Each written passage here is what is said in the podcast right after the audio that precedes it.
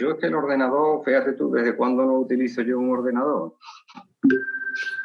Vaya meritazo, ¿eh? Bueno, pero yo no tengo ni idea de todo lo que estáis haciendo. Ni idea. Conversaciones pedagógicas. Hablamos de educación. Con Martín Varela.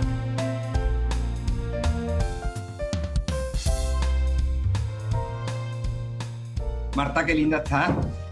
Gracias. Qué arte, chiquillo, la que nos hemos llevado para conectarnos, Manolo. Fíjate tú cómo no será la cosa, que cuando leí lo de Zoom, digo, ah, esto es que acerca y ale... Así que. ¿Qué tal te va? Bien, Marta me estaba preguntando, pero ¿quién era? ¿Pero quién era? Y me decía, ¿y él es un líder? El liderazgo siempre te lo otorgan los demás. Tú no eres un líder, te lo reconocen los demás. Ahí lo lleva. Bien, me quedo callada. Se ha quedado callado, Manolo. Ahora hablamos un poquito de lo que es el líder. Es la voz de la experiencia y la vitalidad tras cerca de 50 años dedicados a la enseñanza en el Colegio de los Padres Blancos de Sevilla. Ya jubilado, dicen de él que es una persona sabia de la que aprender, sobre todo liderando equipos docentes, un campo donde atesora una amplia experiencia contagiando ilusión y las ganas de aprender. Hablamos con Manuel Garrote, experiencia, sabiduría y un liderazgo innato centrado en las personas. Manolo, me alegra mucho saludarte, me alegra mucho verte de nuevo. Eh, me encantaría hablar contigo sobre liderazgo porque creo que no solo hay que leer libros actualizados en entornos buca o bica que llaman ahora inciertos y con una cosa así de liderazgo impresionante, sino también beber de la sabiduría. Y eh, para mí te- había un liderazgo innato en, en cómo casi tú te movías por el cole con esa energía hasta el último momento en que ni parecía verdad que fuese a llegar el día en que te jubilase. Y me encantaría reflexionar contigo sobre ese tema. Así que muchísimas gracias por echar un ratito aquí con- conmigo y con Marta. Muy bien. Pues mira, mm, yo he estado en el colegio desarrollando mi labor durante 46 años, de los cuales los últimos 12 estuve de jefe de estudio.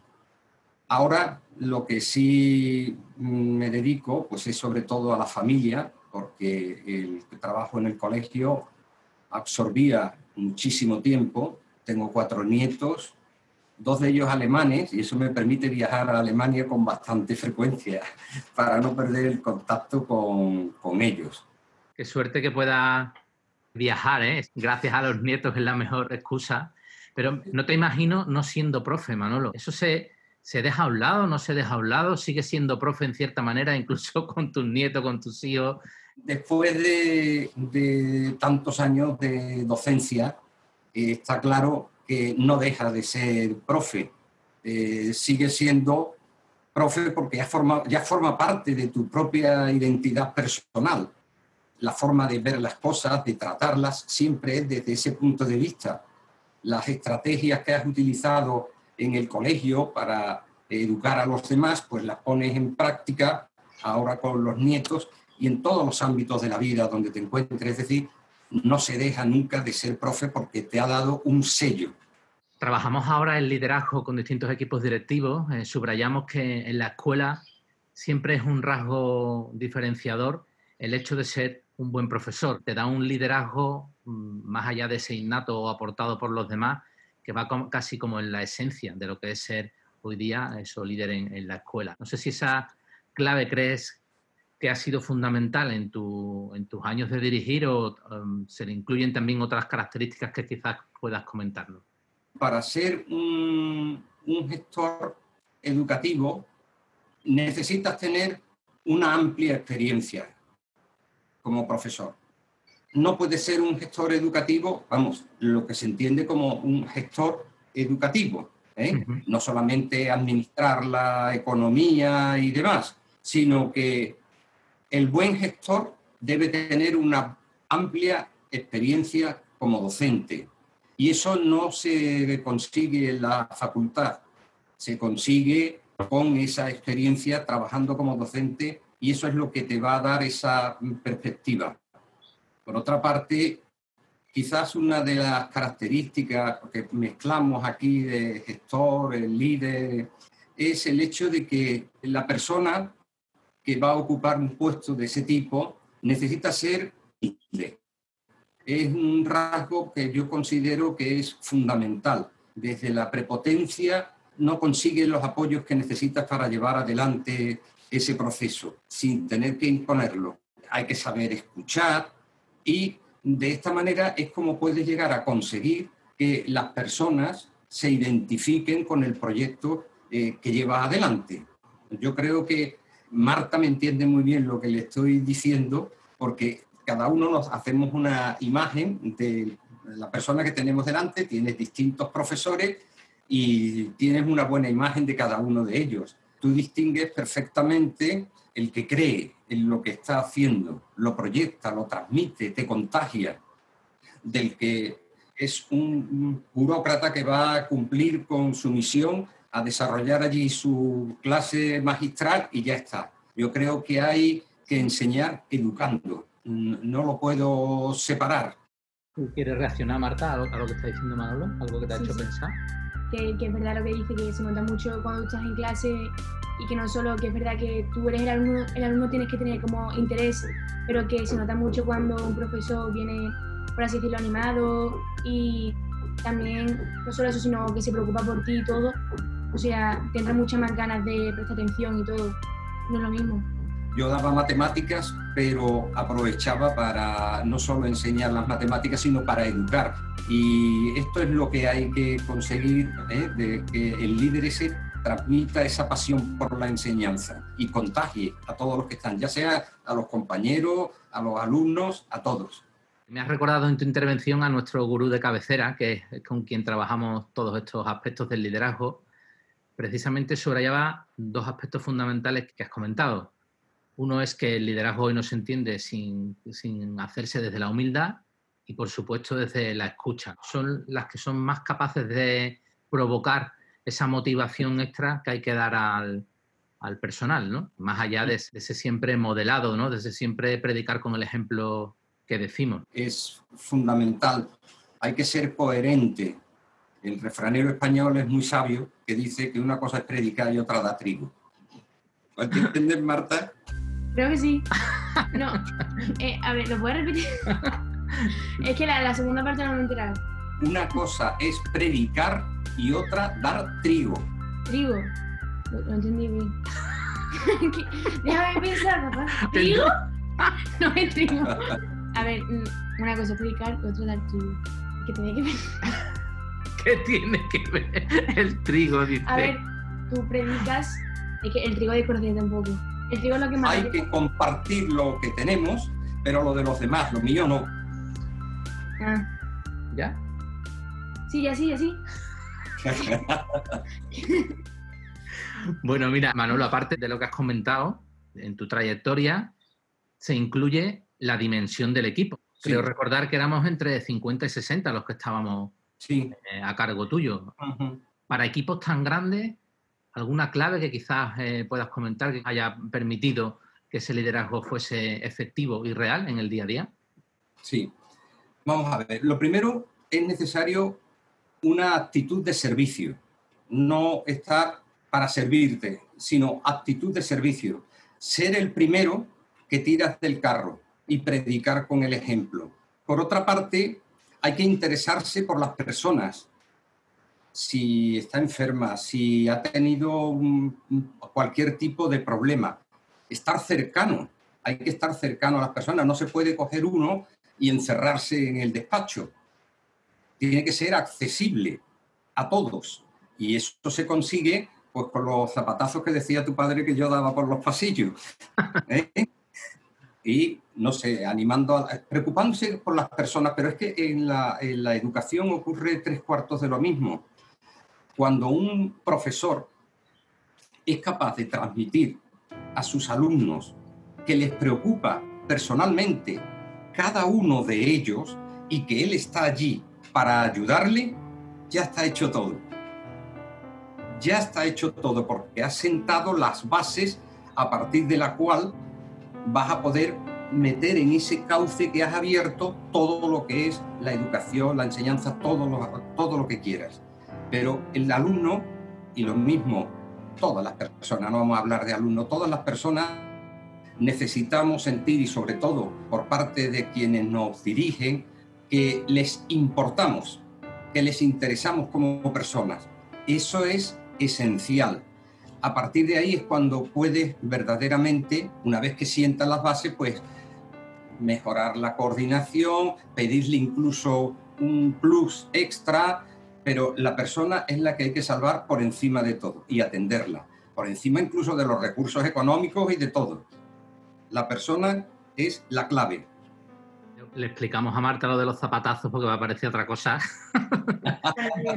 es que caminaba con energía, pasabas por los pasillos y se te escuchaba caminar porque era una persona, eres una persona, eras no eres, ¿no? Una persona llena de energía y se escuchaba cuando llegaba desde las 8 de la mañana hasta que nos íbamos por la tarde. O sea que hemos subrayado lo que creemos que se mantiene, cambien o no cambien los tiempos, ¿no? Yo no sé si desde la perspectiva incluso quizás por lo que ha aportado estos meses y este curso tan extrañísimo que hemos vivido, no sé si desde, también desde esa perspectiva de ir viendo cómo evolucionan las cosas, si intuyes algunos elementos que crees que pueden haber cambiado un poco y que quizás los nuevos líderes actuales deban incorporarse a sus mochilas de trabajo.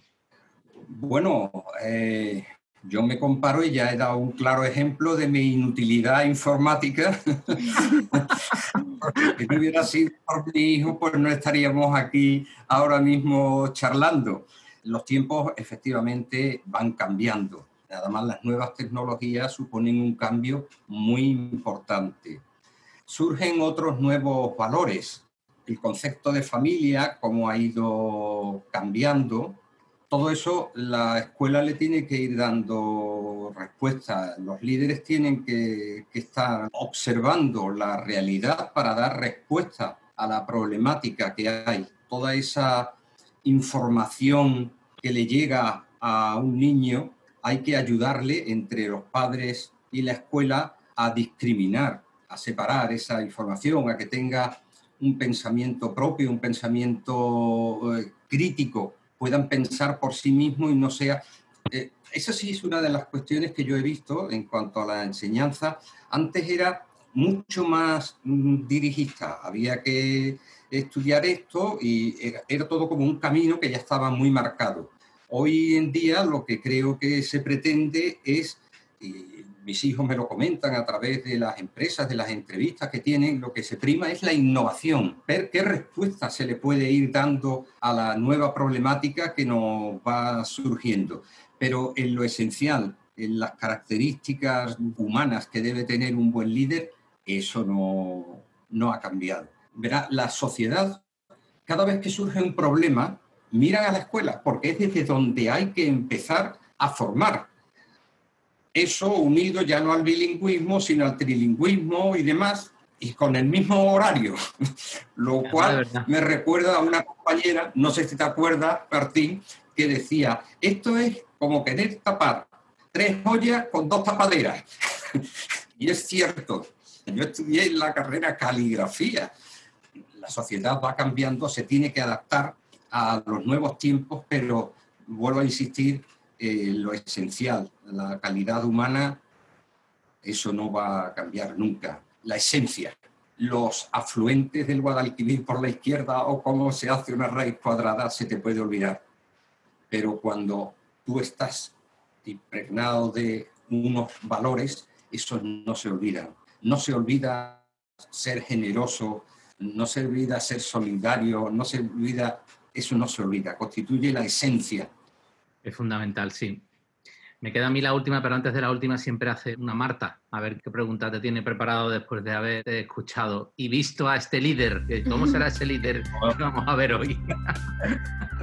que lo quería comparar un poco, aunque no se puede comparar porque lo tuyo es más serio, pero por ejemplo, en los grupos de clase no siempre acaba viendo una persona como que acaba llevando las riendas del grupo o es como un poco la persona que dirige un poco. ¿Y tú crees que eso es porque la persona lo lleva dentro o porque sale natural o, o qué? ¿El líder nace o se hace? Vaya preguntona que te acaba de hacer Marta. Sí, mira, me has dejado. yo creo que el líder se va haciendo.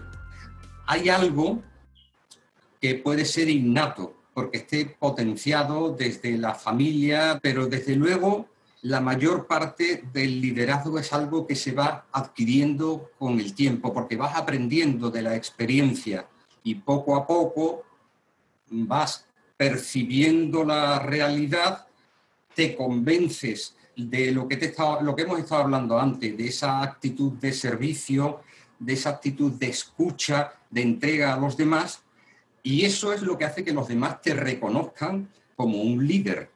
El líder no impone nada, son los demás los que le otorgan, lo mismo que la autoridad. La autoridad es la que me dan mis alumnos, no la que yo impongo, sino que me reconocen por mi entrega, por mi dedicación, me reconocen un algo que dice, de este me puedo fiar, de este me puedo fiar porque lo que está pretendiendo es lo mejor para mí, me está tratando de echar una mano. Y hay que dedicar mucho tiempo también pues, a esos alumnos, no dejar a nadie atrás, transmitirle la esperanza de que siempre se puede corregir, se puede avanzar. Yo recuerdo que tu padre, eso lo aprendí mucho de él, no solamente se limitaba, sino que le veía que de su puño y letra le decía, esta vez no lo has conseguido, pero sigue así, que verás como la próxima, lo, con tu esfuerzo lo vas a lograr. Unas palabras de aliento siempre para tratar de ayudar a salir a flote. El alumno o el padre que recibía eso no es simplemente señalar en rojo porque los profesores tenemos la costumbre de subrayar mucho aquellas cosas que están mal, ¿sabes? Pero no eh, somos tan proclives y tenemos que aprenderlo a poner una palabra de aliento, reconocer, de reconocimiento de algo. Yo, tu padre, lo he visto, siempre le ponía algún mensajito personal que es muy importante para motivar a... Y eso es lo que confiere también un liderazgo, como el de tu padre. Esto se ha vuelto en contra, Marta. Acaba de volver en contra totalmente la, la entrevista.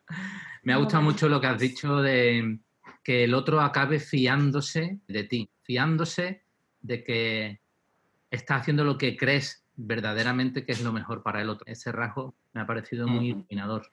Para mí era clave eso siempre, el hecho de que las personas se fiaran de ti porque tú no tienes un interés personal, el interés es el bien común, no los intereses personales de cada uno.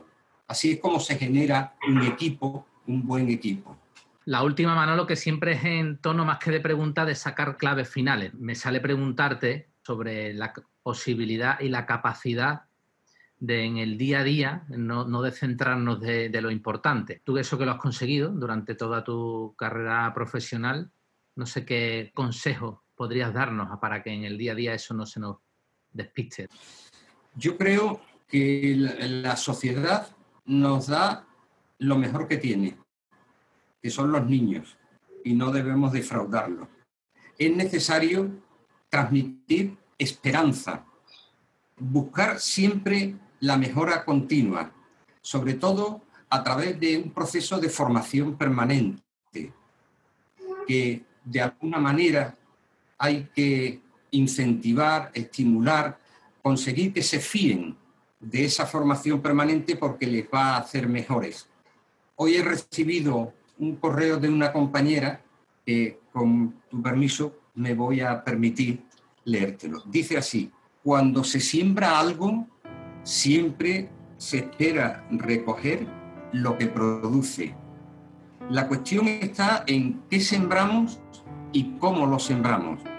Sembrando amor, cariño, ternura, comprensión, amistad, paz, consuelo, vamos a obtener una buena dosis de felicidad. Me llamó mucho siempre la atención una persona como Albert Camus, premio Nobel de literatura francesa, cuando le entregaron el premio Nobel, le mandó una carta a su maestro, se puede recoger en internet. Al primero que se acordaba era a su maestro, que de pequeño le había alentado, le había animado y gracias a él dándole el reconocimiento al, llegar a lo que había llegado. Es precioso que una persona así pues se acordara pasados los años de su maestro. Bueno, con uno que salga que, así, te das por satisfecho y me da pena todo el esfuerzo que has desarrollado a lo largo de tu vida. Eso es lo más gratificante que existe y no se compra con nada. La verdad es que qué suerte seguirte escuchando, Manolo. Un profesor puede cambiar para siempre la vida de un niño. Exacto creemos firmemente en eso, por eso enseguida se me viene a, la cabeza cuando pienso en, lo más profundo de la educación y de lo que es liderar hoy y vamos, supongo que especialmente Marta, cuando hablamos de liderazgo, ella haya dicho, ¿a qué líder vas a llamar? ¿no? Pues yo creo que hoy lo habrá entendido un poco mejor el por qué y qué significa. Te agradezco muchísimo que hayas dedicado este rato, que hayas puesto ahí a tu hijo a ayudarnos con la técnica que sigas disfrutando mucho de tus nietos, que un día me invites a Alemania de viaje contigo, qué divertido.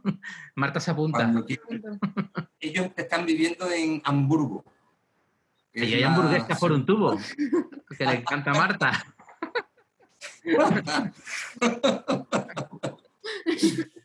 Muchísimas gracias, un abrazo muy grande. Que me ha gustado mucho un abrazo grande, Manolo. Un beso a tu mujer y a toda tu familia. Un abrazo. Venga, mucha suerte. Adiós, bonita. Adiós. ¿Qué tal, Marta? Muy bien. ¿Qué es lo que más te ha gustado? Que me han gustado muchas cosas que decirte. ¿No has escuchado? No, de no voy a escuchar, papá. No, hombre, se ha hecho preguntas muy pertinentes. La escucha se demuestra haciendo preguntas pertinentes. Lo que ha dicho de que el líder eh, te lo hace la gente. El líder te lo hace la gente. O sea, te acabas haciendo líder porque la gente como que te da pie a eso, ¿no? Algo así he dicho. El liderazgo te lo reconoces, ¿no? Mm. Se reconoce. Y cuando he hecho no se impone. y cuando yo he hecho la pregunta, no me da cuenta de que he hecho la pregunta hecha de que se nace o se hace. ¿Ha hecho una preguntaca? Sí, sí, yo, no, yo pensaba que era una muy normal, que no, no sé, y al final... Bueno, líder. Pues ya está.